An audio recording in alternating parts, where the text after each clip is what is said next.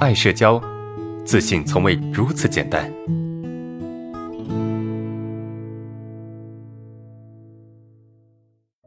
在聊天中啊，跟对方意见不一致时，或者呃，我觉得不好意思的时候，我的症状对视恐惧、脸红、面部表情不自然、尴尬等都会出现，并且对方都能够察觉得到。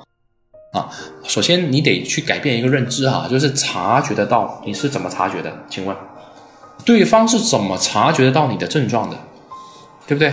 当然你是通过你的眼睛去看的，你发现对方不自在了、不自然了，所以你觉得对方察觉到了。对，对方是能够察觉到，但是对方能察觉到，不代表说他具备你的感受。很多同学就投射嘛，觉得对方具备我的感受，对吧？我是怎么想的，对方就会怎么想。哎，这个是错的。对吧？这是错的。对方能够察觉到你的表情不自然，对方能够察觉到你的尴尬不自然，可以察觉到，但察觉到的仅仅是什么？能够察觉到仅仅是什么？仅仅是你的不自然，但是他察觉不到你内心的那些恐惧、那些焦虑、那些害怕，他也不会觉得你那些不自然有多么了不起，就他不会去否定这些东西们，你知道吗？他不会太去否定这些东西，因为他第一个他自己没有症状，第二个这些东西。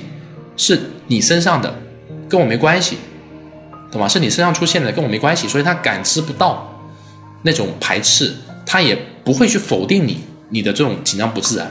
所以大部分有社恐人，你去问别人说你是怎么看的，或者是你你你有没有看到什么不自然的东西，都说没有。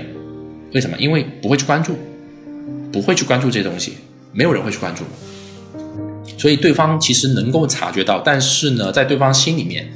你的这些症状其实啥也不是，你不用那么在意，你只需要带着症状继续的跟对方去聊天、去说话就可以了，当做没发生。你去试看看，你会有意想不到的效果啊！真的 就是这样子的。